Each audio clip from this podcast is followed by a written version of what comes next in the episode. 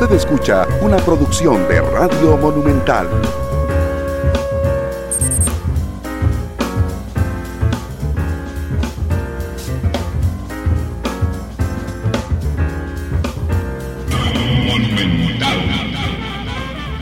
Hola, ¿qué tal? Muy buenas tardes, bienvenidos a Matices, este programa de Radio Monumental que analiza los temas que son noticia en Costa Rica y en el mundo. Muchísimas gracias por estar con nosotros en este segundo programa de la semana. Ayer en el primer programa tuvimos al ministro de Hacienda y a la ministra de Planificación hablando sobre la propuesta tan discutible que han hecho para arrancar eh, eh, que han hecho para, para, arrancar las negociaciones con el Fondo Monetario Internacional en una entrevista que, bueno, ha dado mucho que hablar. Yo quiero saludar a los dos economistas que invité hoy para acompañarnos, don Daniel Suchar. Daniel, ¿cómo estás? Bienvenido a Matices, ¿qué tal? Hola Randall, muy buenas tardes para ti, para toda la audiencia y bueno, y también para el otro invitado, muy buenas tardes. Don Jorge Benavides, también economista. Don Jorge, bienvenido a Matices, ¿cómo le va? Muy buenas tardes, de verdad un placer estar con usted. Eh, Daniel, un abrazo a la distancia y listos.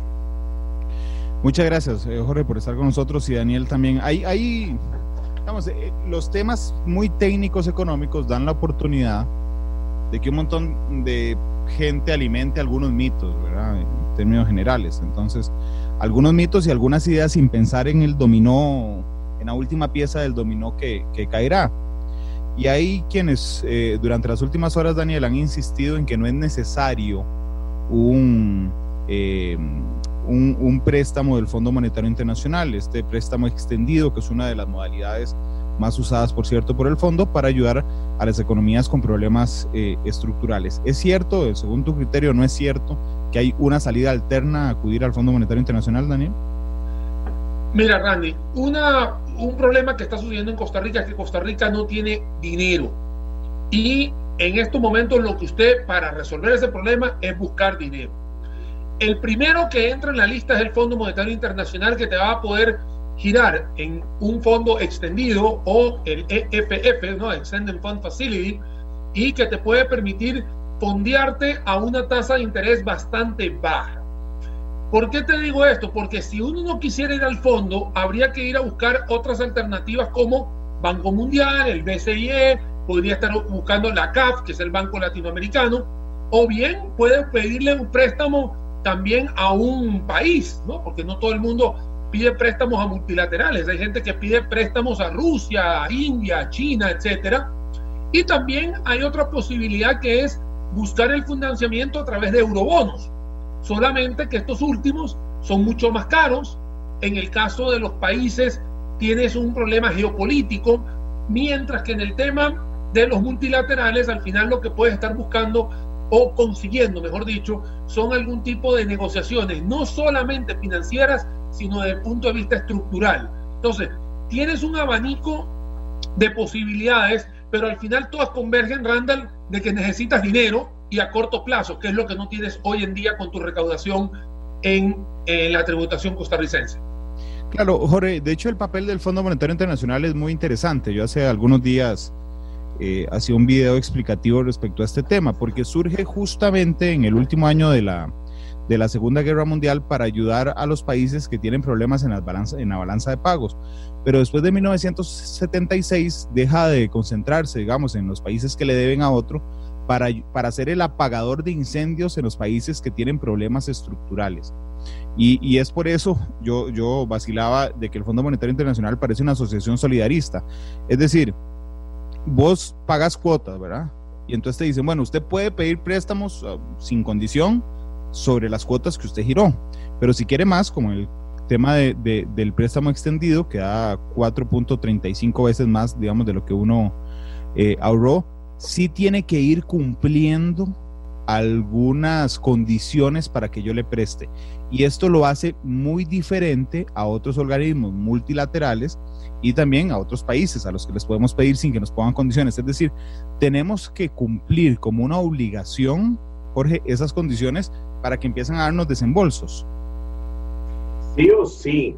Eh, y esa una de las cosas que más se han criticado en todo este asunto que se ha dado con respecto al préstamo con el fondo. Nosotros no vamos a ir a negociar, y eso sí tiene que quedar muy claro. Esto es como si Costa Rica o como uno de nosotros fuera a un banco a pedir un crédito. Usted va, le dice al banco cuánto es lo que usted necesita y el banco usted le va a dar una lista de requisitos que usted tiene que cumplir para optar por ese crédito.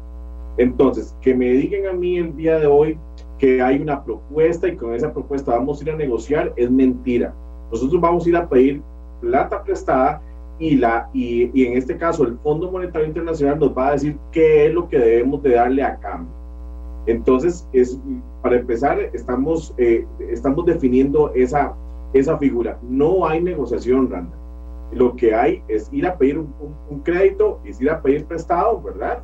Eh, como uh -huh. los ticos, y hay una lista de requisitos que vamos a tener que cumplir sí o sí.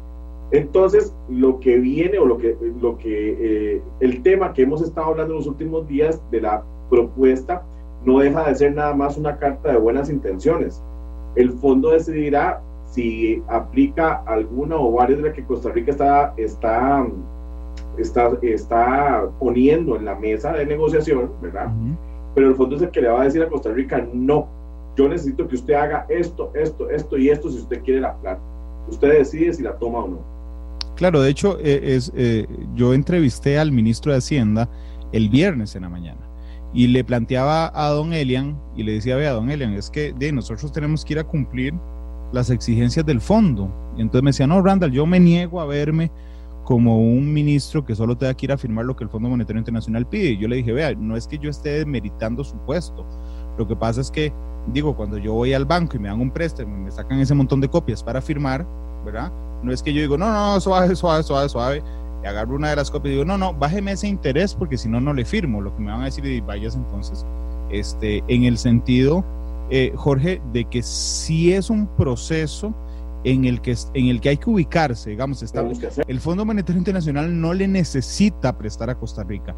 Nosotros necesitamos que nos preste, Jorge, para, para, para sobrepasar este impasse, pero creo que el, la clave está en que el FMI nos va a pedir cambios estructurales que no estamos haciendo.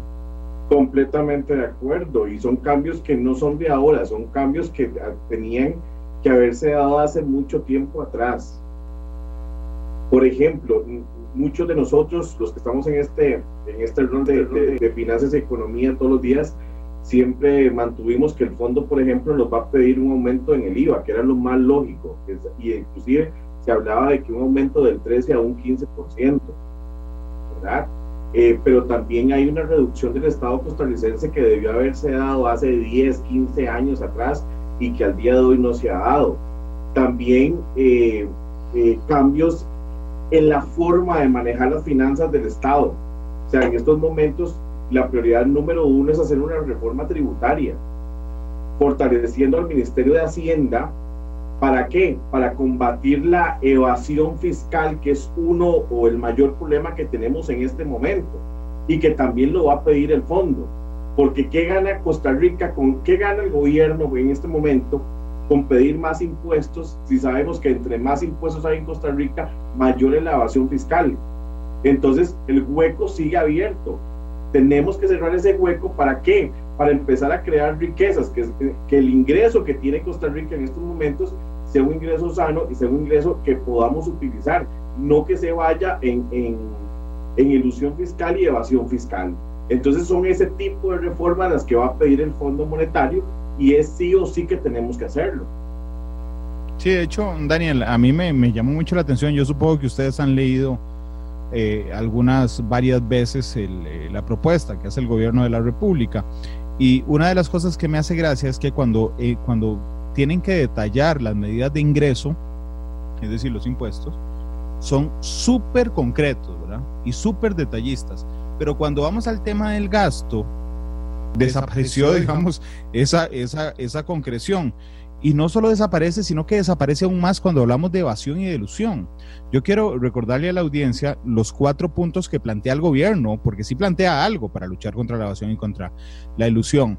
Pero ojo la generalidad, lo he, lo he repetido varias veces durante las últimas horas, podría ser un poco más abstracto eh, que un libro de Paulo Coelho, por ejemplo, porque realmente los cuatro puntos, digo, son muy generales. El primero dice, dos grandes proyectos de fortalecimiento institucional en marcha, en marcha, fundamentales para la efectividad del control tributario y aduanero, el proyecto Hacienda Digital y el proyecto de fortalecimiento de la gestión del talento humano y la rendición de cuentas en el área de ingresos. Esa es una opción o una medida. La otra medida es un programa de asistencia técnica internacional donde le pediremos ayuda al Departamento del Tesoro de los Estados Unidos en gestión de inteligencia y riesgo. La tercera, y esto tal vez yo me haya puesto muy quisquilloso, pero esta me parece muy, muy relevante porque no dice absolutamente nada. Dice así, aplicación del sistema determinativo sancionador en sede, sede administrativa y judicial. Y dice, en coordinación con los tribunales administrativos, la Procuraduría General de la República y el Poder Judicial, para que los actos que inician en administración tributaria del Ministerio de Hacienda y que de acuerdo con las normas y principios constitucionales correspondientes deben conducirse por un proceso que incluye etapas de revocatoria y apelación en diferentes instancias, concluyan con la determinación y recuperación de los impuestos evadidos o morosos y con la sanción aplicada a los incumplidores o sea, es, decir, vamos a llevar los casos que ojalá terminen condenados. Y una cosa que dice nueva ley de aduanas. Y me disculpo con audiencia si se oyen los perros al fondo, pero como lo habrán notado, estoy grabando el, el, programa en mi casa. Entonces, Daniel, ahí hay cuatro medidas con, contra la evasión, pero son súper generales. Y la tercera, discúlpame lo que dices, vamos a llevar a eh. juicio para que salgan condenados. Yo no puedo obligar a los jueces a eso. Mira, Randall, yo te voy a decir, de todas esas, no haces una. Si tú hubieses puesto una sola, y tengo que ser claro, cuando el señor Rodrigo Chávez agarró el toro por los cachos, cuando entró, él dijo que él necesitaba fortalecer el sistema de Hacienda bajo un sistema robusto, como yo llamo muy coloquialmente, fortalecer el Excel que tienen ahora, ¿no? Créeme que si hubiesen ahorrado esos cuatro puntos, ponen que van a fortalecer el sistema de Hacienda. Porque hoy en día todos los inspectores, incluso el Ministerio de Hacienda, lo que más es una guerra con una pistolita de agua. Lamentablemente es así, Randa, y a todos los que nos están escuchando.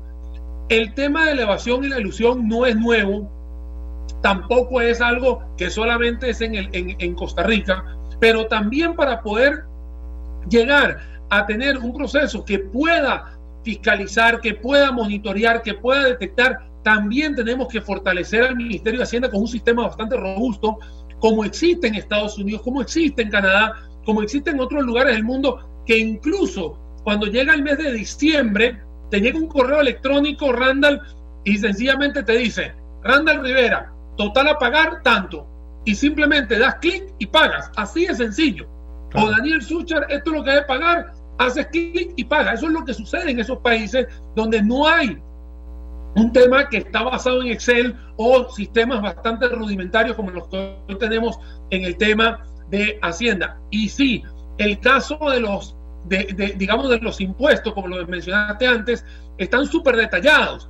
Y el tema del gasto es el que me preocupa porque la, la mayoría de las propuestas del gasto, te las voy a leer, aplicar la regla fiscal. Eso no tiene nada que ver con la propuesta. y además ya la, ya la, ya la, ya estaba antes. Voy.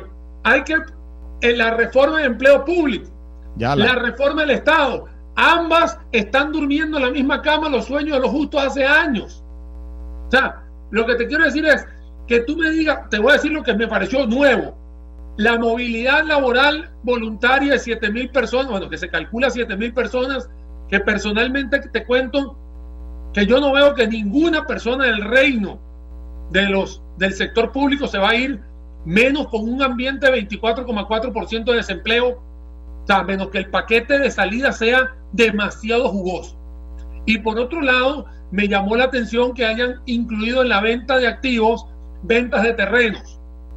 Sí, yo espero que los terrenos sean terrenos fértiles que le puedan sacar algo, ¿no? O sea, no, que no sea un, un terreno eh, rocoso que sencillamente no sea para nada y no le puedas ganar nada. Habían hablado de VIX, habían hablado de Fanal, que en realidad no es más saludo a la bandera que otra cosa. O sea, no vas a sacar tanto petróleo en esas dos ventas. Entonces, en el tema del gasto, Randall, incluso por lo que dijimos de, ah, de elevación, lo veo muy ralito, se dice aquí en Costa Rica, muy, muy, muy frágil en esa parte. Sí, tiene mucha, mucha agua, pero de hecho, Eh, Jorge, yo entiendo, de hecho la Contraloría lo ha señalado una y otra y otra vez, estamos en pañales en la lucha contra la evasión y la ilusión eh, eh, fiscal. Yo tampoco quiero que esto sirva para que la gente que nos escucha diga, ahí está, no le pidamos plata al, fondo, simplemente cobremos todos los impuestos que, que, se pueda comprar, cobrar. Es un proceso muy lento para el que lamentablemente no estamos listos, que no podría ser la justificación ahora para, para digo, empezar a cobrar mañana todos los impuestos evadidos y eludidos, Jorge. Es cierto, es un proceso que no es rápido, pero se tiene que dar sí o sí ya. Y es una iniciativa que debe ser tomada por la Asamblea Legislativa en un proyecto de ley. Yo considero que ya es tiempo de que la evasión fiscal sea un delito penal y que se castigue en vía penal. En estos momentos, ¿qué pasa? Si yo evado impuestos, me voy a ver, eh, me voy a ver, eh, ¿cómo podríamos decirlo? Me van a cerrar el negocio unos cuantos días, me van a poner unos sellos nada más y la deuda eh, puedo llegar a un arreglo pago con tributación directa o puedo dejarla prescribir a los cuatro años. Entonces tengo un montón de herramientas que ya tengo que, contables, ¿verdad? Que tengo que eliminar y llevar esto ya a otro tipo de instancias. ¿Por qué? Porque como lo dije en, mi participación anterior, Costa Rica eh, es un cántaro, ¿verdad? Que estamos llenando de agua, pero yo le echo agua, que son la parte de mis, de mis impuestos, y se está yendo por un huequito y no hemos cerrado ese huequito. Entonces, hasta que no demos ese primer paso, no podemos hacer otro tipo de reformas que necesiten eh, eh, Costa Rica en términos tributarios. Si te, doy un ejemplo, en estos momentos tenemos 105 impuestos para 5 millones de personas. Son demasiados impuestos. En este momento lo que necesitamos es que, el, que haya una reactivación económica del sector privado, ¿verdad? Para que podamos hacer la migración de la gente que va a salir por una reforma que se tiene que dar del sector público, porque no, vamos a, no vamos a hacer no vamos a sacar gente del sector, del sector público en este momento para que el, el índice que tenemos de desempleo se vaya a más de un 40%, por ejemplo. Entonces, eh, son medidas que vienen paralelas, pero tenés que ponerle ya un alto a tu mayor problema, que es la evasión. Claro, y de hecho, eh, bueno, vos dijiste, lo hiciste de una forma muy conservadora, que, esa, que, que ahí donde echamos el agua tiene un huequito tiene tres huecos muy grandes, tiene un hueco o cuatro huecos muy grandes. Tiene un hueco muy grande que es la evasión y la ilusión. Tiene otro hueco muy grande que es el pago de la deuda, una deuda que hemos administrado muy mal. O sea, nos fuimos a la garrotera a pedir plata. Tenemos otro, indudablemente, que es las remuneraciones. Eh, y digo remuneraciones porque no son salarios, son los salarios más los pluses. Y realmente los pluses se nos han salido de, de, de las manos y otros son las, las transferencias corrientes que tiene el presupuesto eh, de la República, que es muy poco eficiente, por cierto, eh, digamos, en, lograr eh, sus metas. Entonces yo eliminaría la evasión, empiezo a cerrarla, pero yo creo que este gobierno tiene la presión, la oportunidad, pero también tiene la excusa, finalmente, para soportar el, el, el costo político, decir hay que hacer más pequeño el Estado y ser un poco más creativos. Eh, Daniel, yo ayer conversaba con alguien y decía, bueno, ¿y vos qué vas a hacer con el 20% de la planilla estatal que quites? Le dije, bueno, ¿y por qué no incentivas a la empresa privada que los absorba? Y entonces decís, bueno, yo le doy un beneficio fiscal en renta, por ejemplo, a la empresa que absorba a personal saliente de, de, la empresa pública y trasladas, digamos, ese, ese, trasladas uno de tus problemas, que es un enorme Estado que ya no nos alcanza, eh, siendo un poco más creativos, Daniel. Pero también te voy a contar que en esa creatividad también puedes colocar dentro de la ecuación la tercerización de una gran cantidad de puestos de trabajo que no tienen nada que ver con la naturaleza de algunos ministerios o algunas universidades, incluso de la caja, etcétera. O sea, tú puedes agarrar y decir, en una universidad tal, yo no necesito pagarle los salarios a las personas de mantenimiento, no les necesito pagar a personas de seguridad, puedo optimizar una gran cantidad de posiciones que sencillamente lo que están haciendo es quitándoselo al presupuesto nacional, que si bien es cierto, podría estar el rubro, lo que estás haciendo es bajando el o la presión de los pasivos laborales, que acuérdate que también van subiendo, o los pluses también van, van saliendo. Entonces, no solamente de agarrar y decir, el que los absorba van a tener algún tipo de beneficio fiscal, etcétera, que eso se llama innovación y creatividad en un momento que es necesario, sino que también puedes optimizar a través de la tercerización, puedes agarrar y optimizar también algunos eh, rubros de alquileres, de viáticos, de banquetes, de publicidad, de, eh, eh, digamos, de embajadas, todo eso se puede. O sea, recordemos que esto es como un lomito que tiene una gran cantidad de grasa, que lo último que uno quiere tocar es, es el cuerpo del músculo del lomito. Lo que tú puedes agarrar es quitar toda la grasa. Bueno, señoras y señores, en el 2021 no se viajará o se viajará muy poco o se viajará con pocas personas, ya no, ya no hay que utilizar tanta, tanta la presencia física, utilizaremos eh, las asistencias remotas. En el tema de los alquileres, yo siempre he dicho que usted tiene edificios muy grandes, por ejemplo, como el de Recope, en el cual yo pudiera agarrar los primeros dos pisos de Recope y pongo un ministerio, en el segundo piso y en el tercer piso otro ministerio. O sea, yo lo que puedo es ir optimizando cosas para que no se vaya creciendo. Ve que el año que viene hay un rubro de alquileres que sube el 8% y van a ir a negociar, pero nadie va a querer devolverlos. O sea, entonces, Randall, acá lo que yo le digo es a las personas que nos están escuchando que cuando usted va a optimizar planilla, va a optimizar recursos humanos, recursos de capital, recursos de infraestructura, todo eso hay que pensar un poco, para eso está el Ministerio de Planificación, para que nos pueda decir por dónde yo puedo ir acomodando todo lo que tengo. Eso se llama en, en, finanzas, hay una ecuación que se llama rotación de activos fijos. Y eso quiere, y, rotación de activo total. Y eso quiere decir cuánto es lo que maximizas con el, con el activo que tienes. Así de sencillo, Randall. Sí, pero yo, Jorge, yo entiendo, digamos, el drama que, que uno podría decir, bueno, eh, despidamos a 10 mil empleados públicos, ¿verdad? Porque digo, es un montón de gente, son un montón de hogares, pero a mí no se me quita tampoco de la cabeza que hay 500 mil privados sin trabajo eh, y, que, y que la propuesta del gobierno, así como está planteada, genera una enorme presión sobre la empresa privada. Es decir, estamos, por esa falta de creatividad, diciendo, no, no vamos a permitir 10 mil desempleados, 15 mil desempleados en el, en el aparato estatal, pero van a haber de fijo en el, en el, en el privado. Por eso, y sé que no, es una, que no es una ecuación fácil, en el sentido de que por eso tal vez pudiéramos ser más creativos, reducir el Estado sin que eso inmediatamente signifique un montón de gente desempleada, Jorge. Es que por eso te decía yo que tiene que ser una agenda que sea paralela el Ministerio de Planificación tiene un problema muy grande y debería de estar concentrado en ese problema. El problema es que Costa Rica en este momento está solamente por encima de Nicaragua en Centroamérica, económicamente hablando. Estamos al mismo nivel del Salvador, ya nos topamos, pero El Salvador ya está por pasarnos. Y estamos por debajo de Guatemala y estamos por debajo de Honduras. ¿Qué pasa? Vos necesitas reactivar la economía de tal manera que el sector privado empiece a ver eh, ese tipo de beneficios que necesita para volver a generar empleo. Pero también tenés que crear ese ambiente para que empresas de afuera se vengan a instalar a Costa Rica y me generen ese empleo. Entonces, cuando yo tengo ya la empresa privada acomodada, entonces yo negocio con la empresa privada y le digo, ok, voy a sacar 10 mil personas del sector público ya yo los voy a liquidar y necesito que usted los absorba. Entonces, asegurarle a esa persona que también tiene un hogar, que también mantiene a, en un hogar, que él hoy va a ser liquidado del sector eh, público, pero mañana tiene trabajo en el sector privado. Entonces, vos tenés que llevar esa agenda paralela, ¿verdad? Para, para activar esa economía que necesitas, darle ese empujón.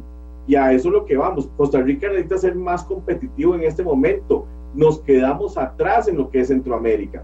¿Cómo lo hago? Ahí es donde viene el secreto de una reforma eh, tributaria y donde vienen las demás reformas que nos va a pedir eh, el Fondo Monetario para, para podernos girar. Es que tenemos que implementar. El ministerio en este momento de planificación debería estar concentrado en eso, en dar ese paso que va a ser fundamental. Jorge, pero entonces yo entiendo que lo que va a pasar es que el Fondo Monetario Internacional nos va a decir, eh, no, suba dos puntos el IVA, eh, despida 5% de empleados públicos, grave las cooperativas eh, y aumenten renta. Eso es lo que va a pasar. Entonces, ¿para qué nos ponemos a discutir tanto en este momento, Jorge? Es que es lo que te decía yo al principio, es que nosotros en ningún momento vamos a ir a negociar con el fondo. Nosotros vamos a ir a pedirle plata y el fondo nos va a decir, ustedes tienen que hacer esto. Esta es la ruta que tienen que seguir para que yo les preste la plata. Entonces, si, si no se establecen... Es un concepto muy mal manejado por parte del gobierno decir que vamos a llevar una propuesta y que vamos a, a, a negociar cuando no es así. Entonces, si no se establecen vamos ruta. a pedir plata y aquí está. Si no se establecen ruta, no solo metas, porque es que lo que han intentado decir es que nos establecen una meta y vamos a ver cómo la cumplimos. Y no, nos dan la Al fondo ruta. le- al fondo lo que le interesa es que nosotros le paguemos. ¿Y cómo se asegura? ¿Cómo se hace? La manera más fácil de que el Fondo Monetario se asegure que nosotros le vamos a pagar es por medio de, de un impuesto. En este caso, lo más viable sería para el fondo decir, bueno, Costa Rica aumente el, aumente el IBE un 2%, para asegurarse que ese 2% sea la plata que va a recibir el fondo por el préstamo que nos va a dar. Simple. Sí, vos estás de acuerdo, Daniel, en el sentido de que yo, yo lo he pensado, por eso, por eso se lo planteé el viernes al, al ministro que le decía, eh, digo, ¿para qué hacemos tanto alaraca aquí si finalmente son ellos los que nos van a dar la receta? A ver, en realidad el fondo, él, él te da los objetivos generales y los objetivos específicos, y lo queremos ver desde el fondo, desde el punto de vista académico. Ajá. ¿Cómo llegues a esos, a esos objetivos específicos y, y- y los generales? Eso ya no es problema de él. O sea, él te va a dar una recomendación y te va a decir, en el menú, yo te recomiendo impuesto al débito bancario, yo te recomiendo un IVA más alto, te recomiendo recortar, te recomiendo abrir el, eh, digamos, el, el, mercado de arroz, te, doy un montón de menús. Ahí te doy el menú, pa, pa, pa. Pero lo que yo necesito es que me pagues tal día, que me pagues tal día, que me pagues tal día, necesito esto, necesito que te comprometas a tener, él te da, vuelvo te repito, objetivo general y específico, él no te va a dar las tácticas, él no te va a exigir las tácticas, él te va a dar la recomendación de las tácticas y ahí es donde van a tener que empezar el gobierno a decir, ok, ¿qué hago? Lo que estaba todo el mundo esperando acá es que en vez de tener un 80-20, que no es pareto, en realidad es 80 tributo y 20% del gasto, eh, eh, perdón, contención del gasto, la gente lo que estaba esperando era algo más balanceado o mayor hacia el gasto y menor hacia la parte tributaria, porque hace dos años tuviste una reforma fiscal que fue un desgaste, cosa que hemos hablado en, los otros, en las otras eh, participaciones. Daniel, en perdona, o, desgaste del país. O- tal vez esperábamos recorte del gasto y no contención. Sí, no, o recorte com- completamente. Entonces, acá yo lo que te digo es, si la gente decía, ok, tengo que recolectar rápido, haces un tributo, digamos, nuevo, como impuesto de débito bancario, hay, haces un aumento del, del IVA, como acaba de decir Jorge, y existen una gran cantidad de cosas. El tema es que si ya vienes de hacer un esfuerzo tributario hace dos años, ¿cómo es posible que hoy no tengas dentro de las opciones viables algo que sea tangible? Bien lo comentaste tú. En la parte impositiva todo el mundo ya sabe claramente cuánto es, quiénes son, pero en el, en el recorte del gasto nadie sabe nada. Ni siquiera está la proyección detallada de qué esperamos, del No, impacto. no, es que tú puedes esperar lo que tú quieras. Entonces, acá, Randall, es muy importante que el gobierno entienda de que va a tener que hacer una versión 2.0 casi que desde el principio. No solamente el programa que hiciste ayer, que fue genial, sino que casualmente hay muchos colegas que han estado entrevistando tanto a don Elian como a doña Pilar Garrido y lamentablemente los argumentos que hemos escuchado de parte de ellos ni siquiera son contundentes, Randall, o sea, ni siquiera son convincentes. Por ahí hay, una, hay, un, hay un video de un, de un canal de televisión y vos lo volviste a preguntar, hay que pagar impuestos sobre impuestos. No, Hombre, yo pago el IVA y tengo que pagar el 0.3%. Sí, sí, A mí me preguntaron en la mañana, Daniel, ¿cómo hago para vender una, una propiedad? Y le digo, vas a vender la propiedad, vas a pagar el impuesto de débito bancario, vas a pagar el, ga- la ganancia de capital y vas a tener que pagar el impuesto o sea, de las propiedades, todo es solamente vendiendo una casa. Sí, O sea, sí, sí. O sea, y eso es lo que te estás encontrando en estos momentos y que por supuesto no es nada raro que en los últimos tres días, y no hablo de los laborales, estoy hablando sábado, domingo, lunes, el malestar es generalizado. Te voy a decir algo, Randall. Yo nunca había visto al país tan unido, solamente lo he visto con la CELE, más nada. Y ahorita. yo, yo realmente no he hablado con una sola persona que me diga que este plan lo convence, excepto doña Pilar y don Elian. Pero fuera de eso, es, nadie, digamos, no hay, no hay nadie. De hecho, yo les planteaba ayer, vean, ya esto no va a pasar, no tienen los votos. ¿Qué van, qué, qué, ¿Cuál es la segunda propuesta? Eh, porque algo que ustedes tienen muy claro como economistas, y a mí siempre me llama la atención, es justamente el orden en el, en el que se mueven las piezas del dominó, es decir, cuál, cuál es la última pieza del dominó. Y a mí a veces me parece que el gobierno no lo tiene tan claro. Y en, el tema de las transacciones bancarias, por ejemplo, eh, eso significa inmediatamente una desaceleración económica. Es decir, cuando, cuando a mí me aumentan la renta, hablando le aumentan la renta, y me graban las transacciones bancarias, yo voy a gastar menos. Eso significa que ese menos gasto va a ser una menor recaudación por IVA. Y, yo a veces creo que el gobierno cree que se va a mantener estática la recaudación por IVA y solo le tengo que sumar, Jorge, la recaudación de los nuevos tributos. Bueno. Ah. Dale, dale, Daniel. No, simplemente era para, para, comentarte que ese ceteris paribus que acabas de hablar, eh, Randall, eso se toma mucho en consideración hoy con este gobierno, de que eh, pareciera que no se está variando el resto de las variables. O sea, usted está subiendo eh, el tributo y usted cree que la economía va a seguir igual. Y lamentablemente eso no es lo que está eh, pasando en la vida real. Perdón, Jorge. Es que el gobierno, eh, si el gobierno está pensando en el IVA y que el IVA se va a mantener, entonces no estamos leyendo las cifras de tributación donde vemos que el ingreso se cayó completamente. O sea, estamos en medio de una pandemia donde hay miles de pymes que en este momento, que son el soporte más grande de la economía costarricense, han cerrado de, han cerrado de forma definitiva. Aparte de eso, los ingresos en, las casas se cayeron. La, gente está en estos momentos suspendida con su contrato laboral, está reducida de jornada laboral. Entonces, ¿cuál iba? O sea, que Hacienda, Hacienda en estos momentos, la caída de ese impuesto ha sido pero estrepitosa. Entonces, quieren poner una serie de impuestos, por ejemplo, las transacciones bancarias, a sabiendas eh, del, del, problema que tiene Hacienda en este momento. Entonces, ¿qué va a pasar?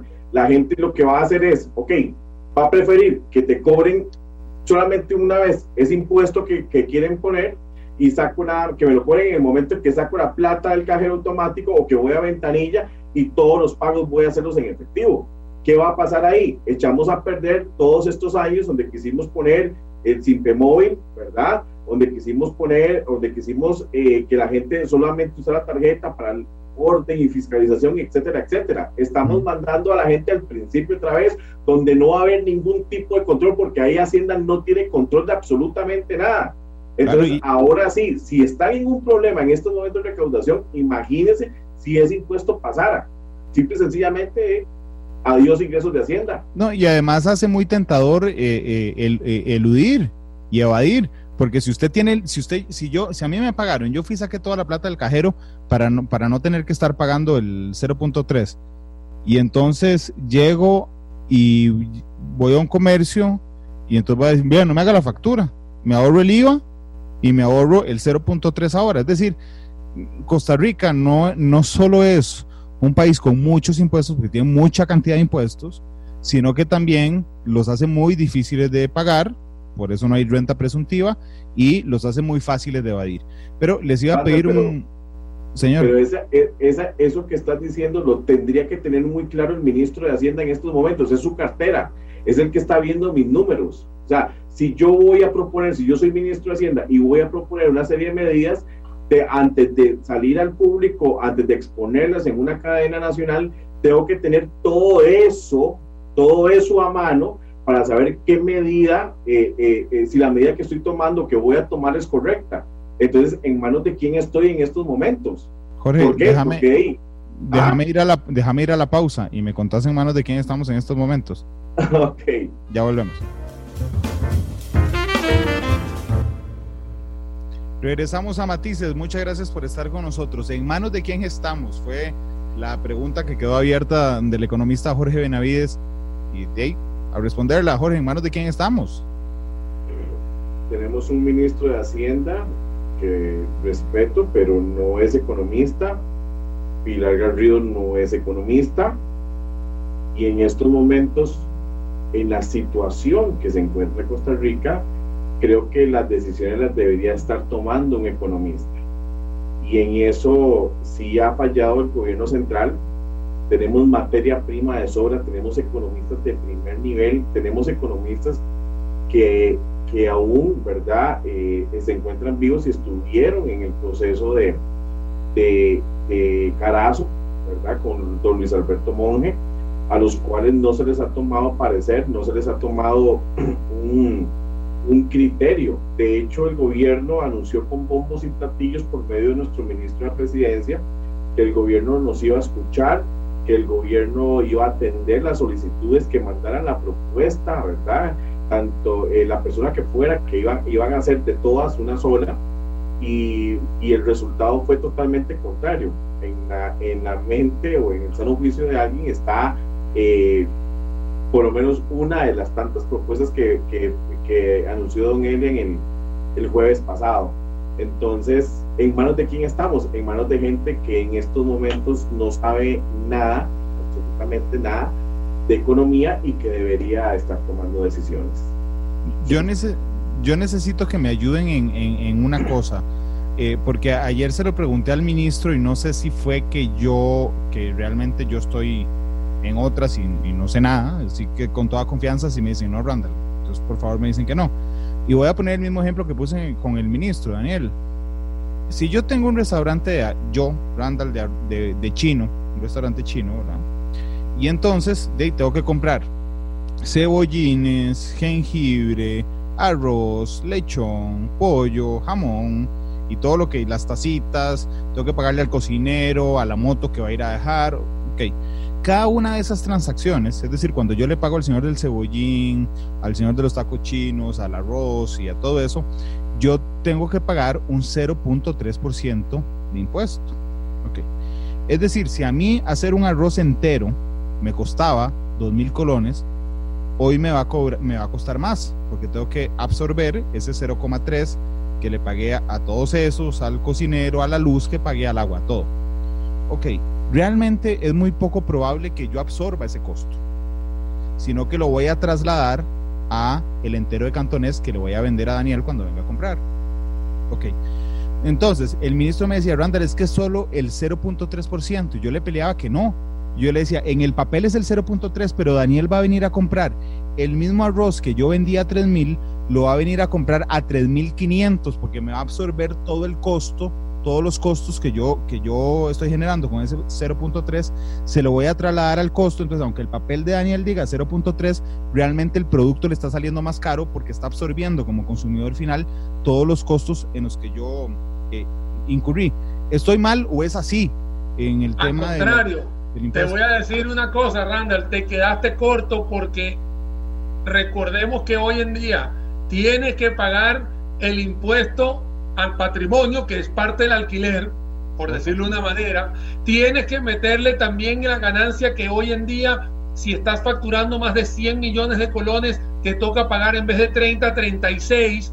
O sea, estás, o sea, hoy en día también hay otros impuestos que han sido también colocados como una sobretasa y todas las personas van a decir, no, yo solo traslado el precio del, del bien o del servicio, así de sencillo. No, yo no lo voy a absorber, no, no lo voy a. Van el, el plato cantón es tuyo.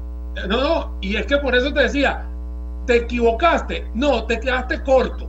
¿Por qué? Porque el impuesto del débito bancario no solamente es el, el costo del producto, que es toda la materia prima para hacer el cantonés, por decirlo de una manera, el ejemplo que estamos dando, sino que también estás pagando la luz, el agua, el teléfono, los salarios de tus muchachos, los estás haciendo a través de la bancarización, entonces todo eso va al precio del producto. Pero si también le tienes que poner que tu impuesto sobre la renta también va a tener un gravamen mayor, ojo, y diga el del 36%, porque es el que está hoy en día va, comparándose con lo que hoy tenemos con el resto de los países de la OCDE. Ayer casualmente tuve la oportunidad de hacer una infografía que dio vuelta por, por acá, por, ahí, por las redes, en el cual coloca a Costa Rica como el país más caro, digamos, en impuestos sobre la renta de todos los países de la OCDE, ya que ahora estamos comparándonos ya en grandes ligas. Entonces, todo eso le termina, lo termina pagando el, el consumidor final. Y a eso hay que agregarle, Randall, que si la economía no está rimbombante, lamentablemente vas a tener que hacer a través de precio, a través del margen de precio, poder agarrar todos tus costos. Entonces, acá me voy a sumar a lo que decía Jorge antes de la pausa, que hay que pensar con este, esa generación de riqueza que hemos comentado anteriormente para que la gente diga, ok, si la economía está fluyendo, no tienes que agarrar y, y, trasladar todo. Podrías absorber algo, pero con la, con la alta rotación podrías sacar petróleo en este caso. Pero lamentablemente no es la situación. Y me voy a montar un momentito con lo que decía Jorge, que el país necesita, eh, digamos, especialistas en la parte de economía y finanzas y también necesita gente que sepa cómo hacer riqueza.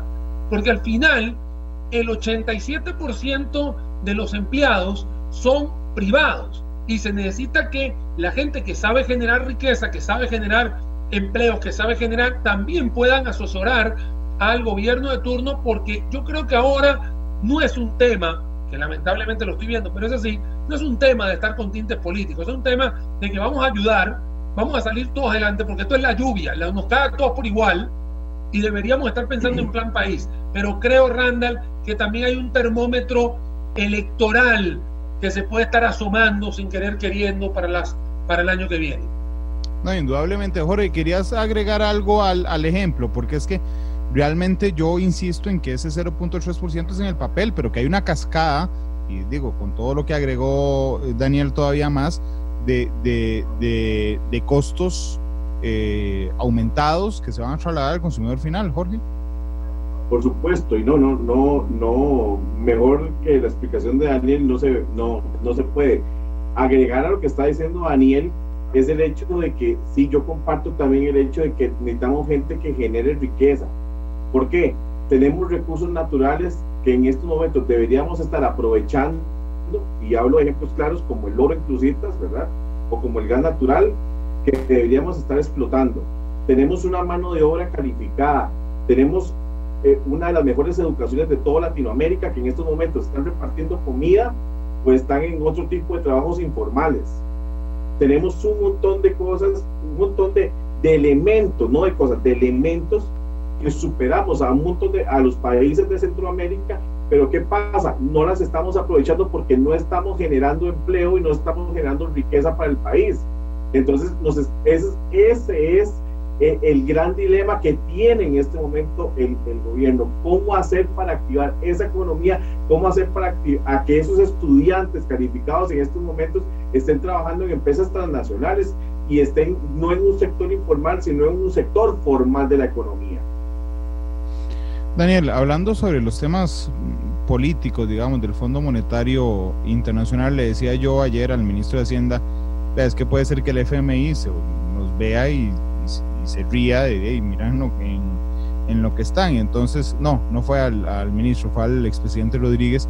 Y entonces don Miguel Ángel me decía, no, Randa, lo grave no es que se rían de nosotros, es que no nos presten. Sí, por supuesto, pero es que, eh, digamos, tenemos que arrancar la negociación el 5 de octubre. Hoy el ministro me contaba que podría trazarse un mes porque el FMI quiere entender nuestra propuesta y es, y es este, muy, muy enredada. Conociendo a Costa Rica no vamos a llegar con un, con un consenso. ¿Es necesario llegar con un acuerdo interno al Fondo Monetario Internacional? Mira, sería la mejor recomendación para, eh, para no estar perdiendo el tiempo de, ir al, al, Fondo Monetario, que el Fondo Monetario le eche agua bendita y después, cuando tenga que venir para Costa Rica, porque recordemos que para modificar un impuesto o hacer un impuesto nuevo o hacerlo en la ley de empleo público, todo esto son dictámenes que son proyectos de ley que hay que pasarlos por la Asamblea. O sea, entonces, lo más lógico es que cuando lleguemos al fondo ya haya un preacuerdo de todo el mundo. Acá hay un personaje, Randall, que a mí me llama poderosamente la atención, que no lo he escuchado. Yo confío mucho en lo que hace don Rodrigo Cubero, porque recordemos que don Rodrigo viene del Fondo Monetario Internacional y yo esperaría, vuelvo a repetir, no lo he escuchado, Randa, yo me imagino que debes tenerlo en el radar en las próximas. Hombre, eh, perdón, perdón que aclare una cosa. Ayer venía Rodrigo Cubero, Elian Villegas y Pilar Garrido. Una hora antes de la entrevista, Casa Presidencial me informa que don Rodrigo no puede venir, eh, no puede venir a Matices porque tuvo un problema con la sesión del CONACIF. Y yo lo lamenté mucho porque efectivamente es, un, es una parte fundamental de la negociación, pero ya estaba previsto, Daniel.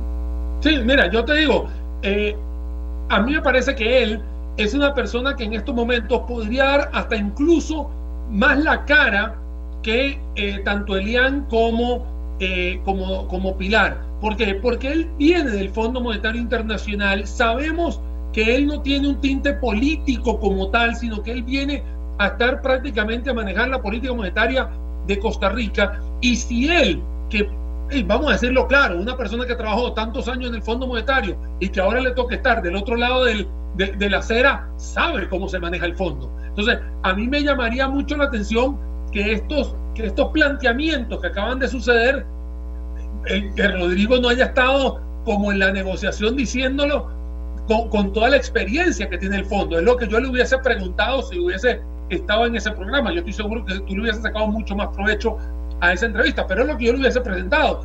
O sea, como una persona que trabajó en el fondo tantos años y que ahora tenemos esta propuesta, mira, no sé, o sea, el, el 360 no, no cuadra. Y es, una, es una persona, como te digo, que me parece que es un elemento importantísimo que debería estar saliendo hoy a dar la cara, no tanto a dar la cara, sino a dar esas explicaciones técnicas uh -huh. para ver qué es lo que está sucediendo también desde la, desde la óptica del Banco Central. Bueno, pero tenemos otro protagonista, o teníamos otro protagonista, que trabajaba también en organismos multilaterales, que es don Rodrigo Chávez.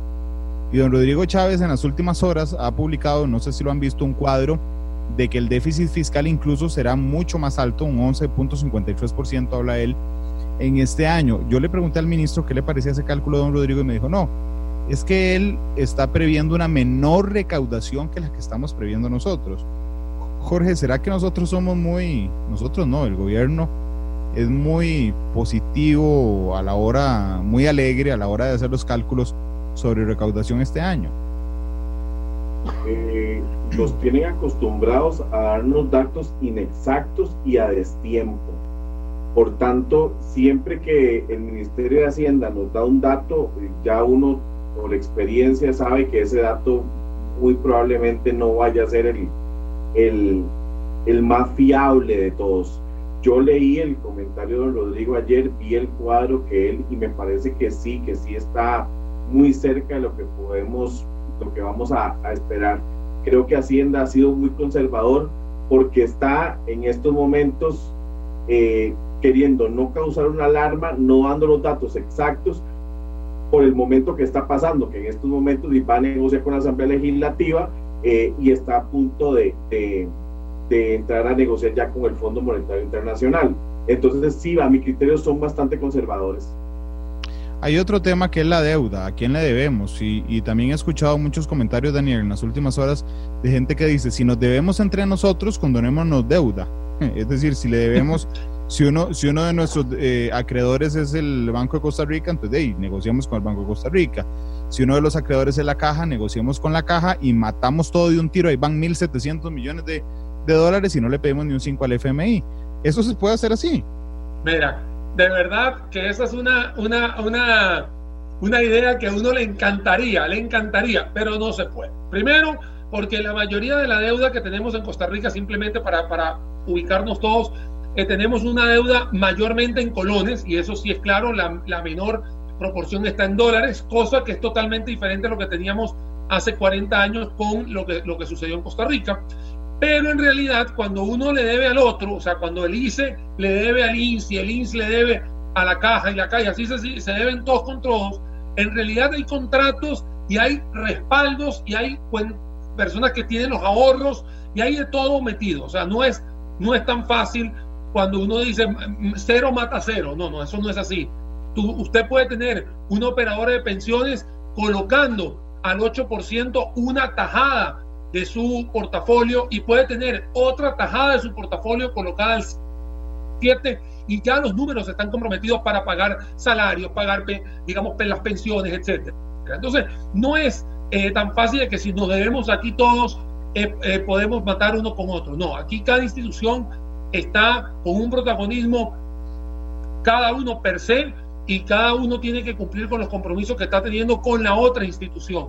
Entonces no es eh, que nos debemos aquí entre todos, eso como te digo, es, es, un sueño que todo el mundo quisiera tener, pero en realidad no se puede, hay contratos de por medio y hay, lo más importante, personas que están detrás de esos fondos, más que todos los fondos de pensiones que son los que juegan un papel fundamental en Costa Rica. Sí, a mí me hizo Jorge, muchas gracias ese comentario, porque decía, negociamos con los fondos de pensiones, ajá, y la plata de los fondos de pensiones, ¿quién es? Es mi plata metida en el fondo de pensión, ¿verdad? Que a su, a su vez se colocó, pero digamos, la plata no es del fondo de pensión, es mía, igual que la plata de los bancos, es de sus ahorrantes. Es suya y está colocada a diversos plazos en diferentes monedas y no es que yo voy liquido porque quiero liquidar ya, acuérdense que toda liquidación lleva un castigo hay que respetar plazos, hay que respetar contratos. O sea, aquí no, no es, eh, tengo, tengo un ahorro en la operadora de pensiones, pero ese ahorro está invertido y ese ahorro es a futuro. No puedo exigirle a una operadora de pensiones que liquide ya porque necesito plata necesito pagar. No, no es así. Hay que respetar lo que ya está estipulado. Y muy bien lo han dicho, eh, lo han dicho eh, los gerentes de dichas operadoras de pensiones yo leí los comentarios en, prensa, en prensa en días anteriores, ¿verdad? Y simple y sencillamente, igual, es una carta o es una sugerencia con una muy buena intención, pero hasta ahí, ya llevarla a ejecutar es prácticamente imposible. Bueno, y hay otra cosa que también se ha hablado, y es, mira, el Banco Central tiene un montón de reservas, y agarremos las reservas digo, abremos las reservas y soltamos y pagamos las cosas, Jorge, porque eso no se puede hacer. Simple y sencillamente porque esas reservas, primero, están colocadas y segundo, el Banco Central, su función no es financiar a un gobierno. Esas reservas tienen otro destino específico y por tanto no se pueden tocar. Simple y sencillamente eh, otra idea con una muy buena intención, pero en la práctica no se puede hacer. Daniel, ahí te vi sonreír, decime. Es que mira, esa es una pregunta que han estado eh, dando vueltas en los últimos en las últimas semanas. De hecho, hay una gran cantidad de personas que han estado estableciendo, digamos, esa iniciativa. Y hay que explicar que la plata que está ahí, primero no es del banco, esa es otra. O sea, hay una parte que es encaje legal, hay una parte que es del gobierno, hay una la mayoría del dinero está colocado. O sea, no hay dinero, no es, una, no es un cajero automático hay una gran cantidad de dinero que está colocado en cuentas en el exterior, obviamente para poder hacer eh, la multiplicación de este tipo de tasas de interés que siempre tenemos. Entonces, no es que la plata está ahí y listo. Ahora, ¿para qué sirven las reservas? Acaba de decirlo Jorge, voy a complementar. Cuando existe un desequilibrio en balanza comercial y de repente no tienes el dinero para las importaciones, tienes que saltar el dinero para la estabilidad macroeconómica y en este caso monetaria. Para eso sirven las reservas internacionales. La reserva internacional no es para prestarle la plata al gobierno y para, para gastar en gasto corriente, que fue la primera de las intervenciones que tuvimos al principio del programa eh, de matices, en donde estuvimos hablando de que la nómina es muy alta y de que existe mucha grasa por cortar. Para eso no son las reservas. La reserva es para que la gente pueda comprar eh, si hay un problema en, liquidez de dólares, si de repente hay una fuga de capitales, se pueda estabilizar de forma eh, cambiaria el tipo de cambio. O sea, hay muchísimas cosas que sirven la reserva y no precisamente como una idea que está surgiendo que, ojo, es muy inocente, como dice Jorge, es una muy buena intención, pero en realidad no es así.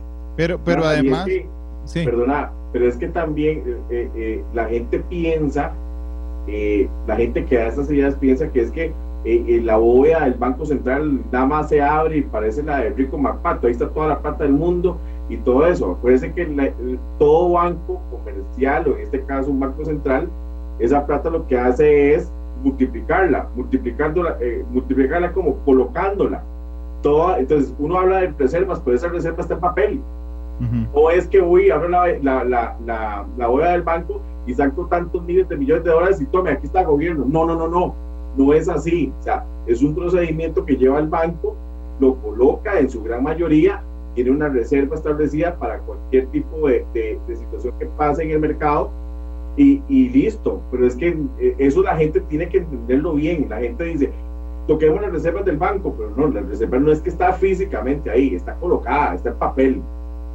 Claro, pero también, y si estoy diciendo una, una blasfemia, por favor me corrigen. Pero digamos, los mil colones que no, no ando, iba a sacar un billete mil, pero no ando un billete mil. Pero digamos, el billete de mil colones, ¿ok? Es un pedazo de papel. Está respaldado su valor en las reservas que tenga el banco. Es decir, eh, digo, así como en el siglo, como en el siglo XIX, en el siglo XIX o en el XVIII, el, el, billete que yo tenía estaba respaldado en oro. Hoy, para que cueste mil colones, está respaldado en reservas internacionales. Eh, porque si no hacemos la, la, de la casa papel, ¿verdad? Entonces nos metemos a imprimir billetes y ahí se los llevamos a casa presidencial y aquí está, le imprimimos este dos mil millones de dólares, no le pida al, al, al, al Fondo Monetario Internacional. Es decir, esas reservas respaldan el circulante que tenemos y que se va fijando en todas las cosas macroeconómicas, por ejemplo, con el tipo de cambio y la depreciación del colón.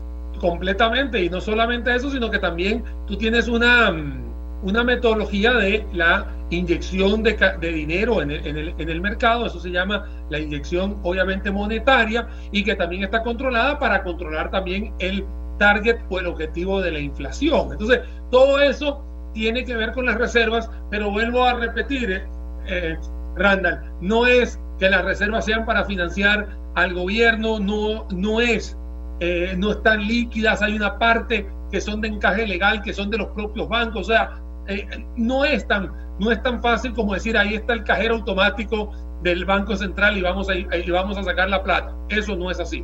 Y de hecho, eh, la intención de tocar base con el Fondo Monetario Internacional es, como habíamos dicho al principio del programa, es que tienes la posibilidad de poder tener una, mm, una facilidad de, de, funding, de, financiamiento mucho más barato si, es, ah, si estuviese saliendo con los eurobonos que podrían estar coqueteando los 9-10%, y aquí estamos hablando eh, una tasa de interés que va a estar entre el 3 al 4%. Por supuesto, estos números no los sabemos hasta que se dé la negociación con el fondo, pero estamos hablando 5 puntos o 6 puntos porcentuales de diferencia. Y casualmente esa diferencia hace que sea el fondo la primera opción para tocar la puerta y salvar lo que está sucediendo hoy en día. Ok, ¿qué pasa si, si vamos al Fondo Monetario y dicen, no, no, ¿sabe qué? No, chao. Ok, la, la economía tiene una particularidad y es que de, se corrige sola. o sea, es decir, se, voy a usar un término muy tico, perdón, se lleve a quien se lleve entre las patas, se corrige sola. Lo que pasa es que esa corrección, en caso Jorge, de que entremos en una cesación de pagos, por ejemplo, que de no tener plata va a pagar las, las deudas como país, bueno, ese, ese ajuste es tremendamente, tremendamente doloroso y eh, se llama depreciación o, eh, sí, depreciación del, del colón en ese caso, Jorge. Totalmente de acuerdo tu apreciación. No, no llegar a acuerdo monetario con el fondo significa una catástrofe peor que en la época de Carazo. Y para la gente que nos está oyendo, solamente para recordarle, le, se acuerda que el valor del dólar en términos de 24, 48 horas se disparó a más de 100 colones ¿verdad? Cuando había estado en un precio muy bajo, hacíamos fila en los estancos para, para que nos vendieran una bolsa de arroz, una bolsa de frijoles, eh, latas de atún.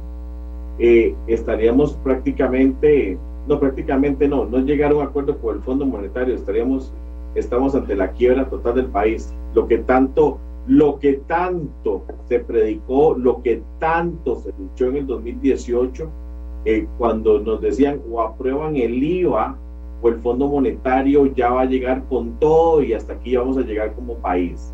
Y entonces aprobamos un plan fiscal que no era el mejor para salvarnos de eso y dos años después, don Randall, vea dónde estamos.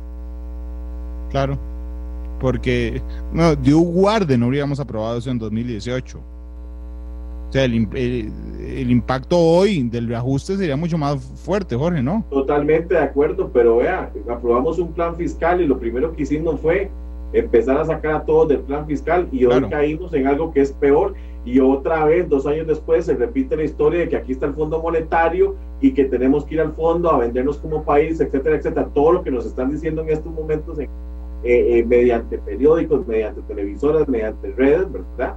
Y llegamos, a, llegamos donde no queríamos. Y hace dos años tuvimos la oportunidad de hacer bien las cosas y aquí estamos de nuevo. Sí, yo, yo, hay, hay una frase que usaba mi, abuelito, eh, que en paz descanse, que yo siempre la recuerdo mucho. Suena muy machista, pero digo, se refería al ser humano, pero la quiero decir como él la decía. Cuando yo tenía miedo de hacer algo, me decía una frase muy sencilla. Me decía, un hombre tiene que hacer lo que un hombre tiene que hacer. Es decir, pongámoslo sin términos machistas, una persona tiene que hacer lo que una persona tiene que hacer. Y, y, recuerdo que en alguna ocasión, todavía más, más chiquitillo, me daba terror vacunarme y entonces, digo, que ir a la caja que me pusieran la vacuna. Y entonces le planteé eso a mi mamá, y que tenía miedo. Entonces se volvió y me dijo, Randall, no hay opción. Y no hay opción, se me vinieron las, las, palabras de mi abuelito a la mente y yo decía, bueno, tengo que hacer lo que tengo que hacer porque no tengo otra opción, no puedo salir corriendo. Costa Rica, Daniel, en ese instante tiene que hacer lo que tiene que hacer. No hay, no hay opción. Te voy a contar que hace unas horas atrás, estoy hablando en la, en la mañana, una persona todos los días aprende algo nuevo y estábamos hablando sobre esto y me dice, Daniel, yo creo que esto es como ir al odontólogo. Yo, ¿por qué? Porque uno no el, el odontólogo no te dice que tienes que ir. Tú eres el que tiene que tomar la decisión de ir y de ir cuando apenas te está empezando a doler y no cuando la carie está muy abajo. Pero cuando sabes que tienes que ir y no terminas de ir, sabes que todos los días avanza, la caries sigue estando más abajo y, lo, y, el tema es que para curarla va a ser peor el tratamiento. Es lo mismo y tiene toda la razón el señor que me dio la, la, metáfora. Esto es lo que está sucediendo. Teníamos una carie, vamos pasando el tiempo, tienes que ir al odontólogo, tienes que ir al odontólogo, tienes que ir al odontólogo, que es el mismo cuento del lobo, la misma historia, son las mismas metáforas, analogías. Hoy tienes una carie que se llama 9,9% del déficit fiscal, así de profunda, y no tienes para dónde ir. Tienes que ir al odontólogo. Y el odontólogo te dice, el remedio tiene que ser diferente al que podíamos haber hecho hace dos o tres o cuatro años atrás. No tenía que ser, yo, yo considero que tuvimos la oportunidad de no hacerlo tan doloroso digamos, de mi yo amo mi carrera, amo, amo, Daniel, que es, que es amigo, sabe lo que, lo que amo yo, lo que, lo que hago. Y dentro de, de cuando yo estudiaba, lo, el recuerdo más grato que tengo es cuando nos, cuando nos contaban en clases lo que pasó con, con Luis Alberto Monge Álvarez. Luis Alberto Monge Álvarez llega al poder y no sabe nada de economía y no sabe nada de finanzas y hereda, y hereda el infierno que le dejó la administración Carazo, esa brasa que llega. Pero ¿qué hace él? Reúne un equipo económico y pone a Carlos Manuel Castillo y pone a Eduardo Lizano Fay a la cabeza de ese equipo y lo deja, y lo deja. Les dice, tome, no sé nada, pero ustedes están aquí, ustedes son los que saben, hagan lo que tienen que hacer. Y conformaron un equipo económico de primera línea y se fueron a negociar y sacaron este país adelante y lo dejan estable, inclusive eh, Eduardo Lizano llega a ser presidente del Banco Central en gobiernos que no son de liberación nacional, porque se les reconoce. Pero ¿qué, eh, eh, ¿en qué estamos hoy? ¿Quién es el odontólogo en esta cirugía? ¿Quién es el que va a agarrar el bisturí? ¿Sabe agarrar el bisturí o no sabe agarrar el bisturí? ¿Me vas a sacar hey, acordar o no?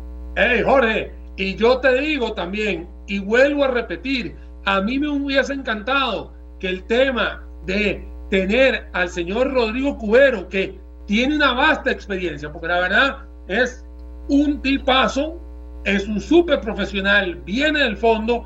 A mí me llama poderosamente la atención que ese equipo económico no esté considerándose con otros, otros actores que no tengan tinte político. Y a mí me preocupa mucho eso. Es que sí, y, eh, eh, eh, en estos momentos, Randall, yo he visto economistas de todas las ideologías, de todos los partidos, y todos han marcado una misma ruta, que no es la ruta que está marcando el gobierno. Entonces aquí vamos a sufrir simple y sencillamente por una cuestión de voluntad política, nada más.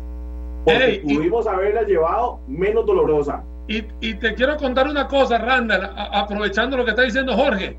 De verdad podemos decir, rajar, como se dice acá en Costa Rica, que las propuestas están gratis, gratis, en las redes sociales.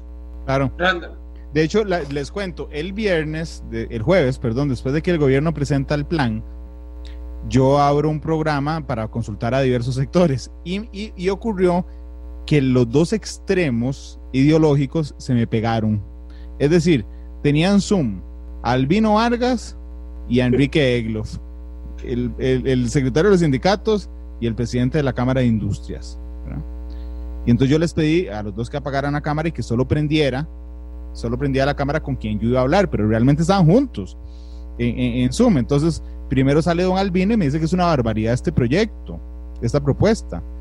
Cierro la entrevista con don Albino, entra Enrique Egloff y me dice, es una barbaridad este, este, este proyecto. Y yo decía, por Dios, estoy en un momento... Ah, bueno, y después salió este, el nuevo presidente del OCAEP, don Álvaro Jenkins, diciendo que era una barbaridad. Y yo decía, es la primera vez en la historia, en los 17 años que tengo de trabajar en Monumental, que don Albino está de acuerdo con la UCAEP y la UCAEP con la Cámara de Industrias, porque todo el mundo, excepto, excepto Elian Villegas y Pilar Garrido, que el plan que presentamos no sirve. Hey, Randall, te repito, este fin de semana como si estuviese jugando la Cele. Todo el mundo vestido de la misma camisa y solamente unos cuantos en otro planeta. Eso es lo que pasa. Claro, lo que pasa es que si nosotros hacemos las medidas, que yo no sé si ustedes encontraron medidas estructurales en el, en el documento, al final viene un apartado que dice medidas estructurales, mejorar la educación. Y sí, sí, ¿cómo? Digamos, la gran pregunta es, es cómo eh, disminuir las tarifas eléctricas. Tenemos añales intentándolo hacer. Es decir, en las medidas, el, el plan, el documento del gobierno está así, impuestos súper claro, concreto, específico y con proyecciones. Gasto ahí más o menos un poco abstracto, eh, muy general. Voluntario, voluntario. Sí, y voluntario. Y correcciones estructurales, oiga, es realmente absolutamente abierto. O sea, mejorar la educación y, aumentar la participación de la mujer en el mercado laboral. Sí, está ahí, por supuesto que sí, pero ¿cómo lo haces? Y, creo que a eso le falta un cómo a los cambios estructurales, Jorge. Es, que ese documento, eh, eh, esa propuesta son, nada más es una carta de buenas intenciones. Nada más. Nada más. No lleva ningún tipo de contenido. Es que no tiene nada. No tiene absolutamente nada de contenido. No tiene la implementación, que podríamos decir. Sí, y bueno, está bien.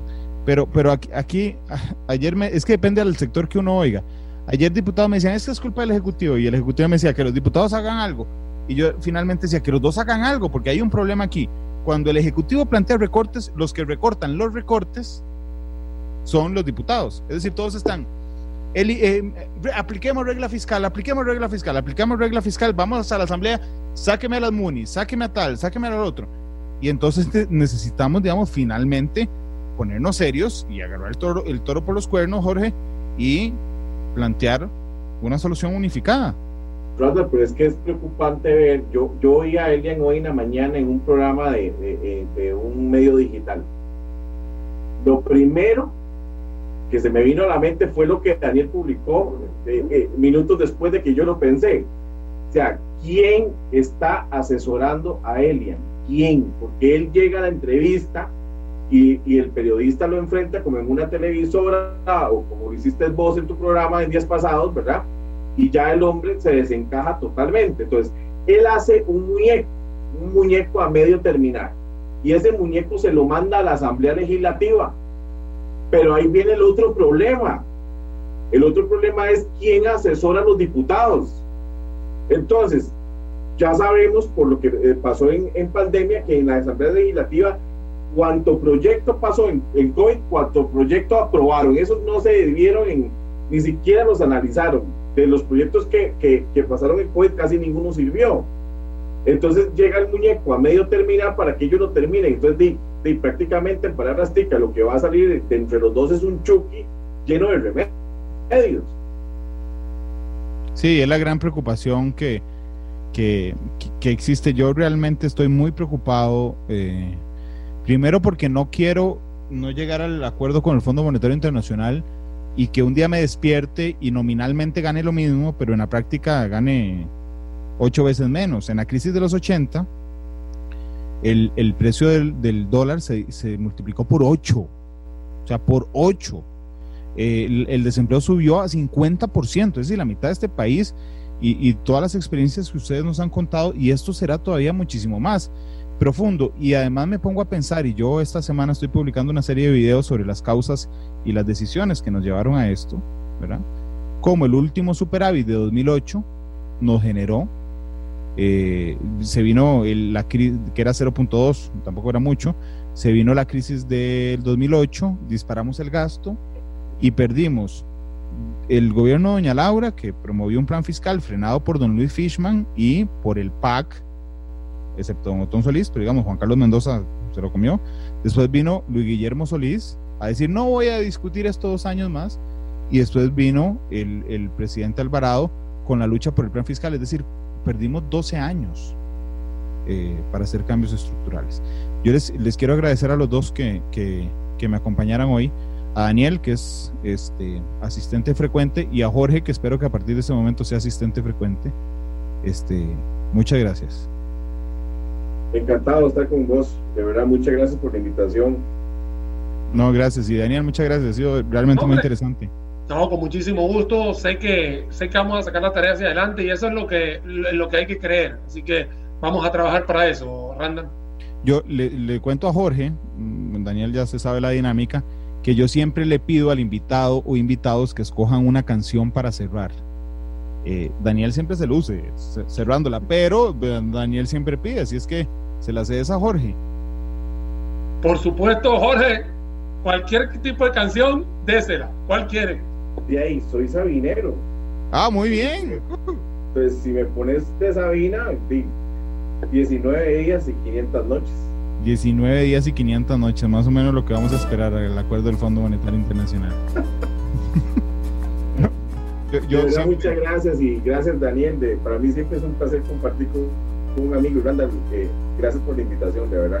Gracias. Déjame contarte antes de irnos una, una historia de, de Sabina en, Matices. Eh, hubo un candidato presidencial, no voy a decir cuál, que estaba sentado muy cómodamente conmigo en Matices y, y parte de la idea es lograr que la gente se sienta en confianza y se le olvide que está al aire, ¿verdad? Y entonces en el corte comercial le digo, oiga señor, eh, ¿con cuál canción se quiere despedir? Entonces, soy sabinero, igual que ahora. Yo, perfecto, dígame con cuál. Entonces me dijo, y sin embargo. Y se levantó todo su staff y dijo, jamás en la vida ponga esa canción porque es lo más políticamente incorrecto. A los que puedan escuchar, y sin embargo, de Joaquín Sabina no es una buena canción para un candidato presidencial. Este, y entonces la cambió por Soitico. Pero bueno, dos con. Eh, no, deben ser, porque esto es eh, pregrabado unas horas, deben ser como las 3 con 20. Así es que nos vamos con Joaquín Sabina. Gracias, hasta luego. Este programa fue una producción de Radio Monumental.